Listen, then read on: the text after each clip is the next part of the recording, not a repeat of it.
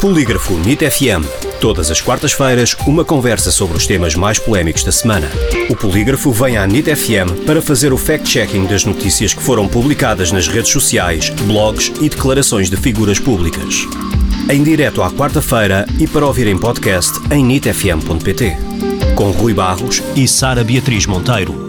Bem-vindos a mais um Polígrafo UNIT FM. Como sempre, temos o fact-checking semanal com a jornalista do Polígrafo, Sara Beatriz Monteiro. Olá, Sara. Olá, Rui.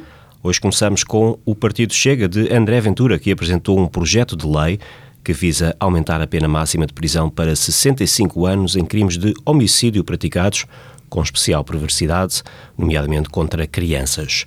O presidente da Assembleia da República, Augusto Santos Silva, recusou esta proposta que traduz na prática uma pena de caráter perpétuo, violando assim a Constituição. Em publicação nas redes sociais, acusa-se Santos Silva de ser mentiroso ou ignorante, na medida em que a esperança média de vida em Portugal em 2021 é de 81,0 anos. Afinal, quem tem razão? O argumento usado neste post é enganador porque se aproveita de um facto para fazer um raciocínio que, quando analisado com atenção, não faz sentido.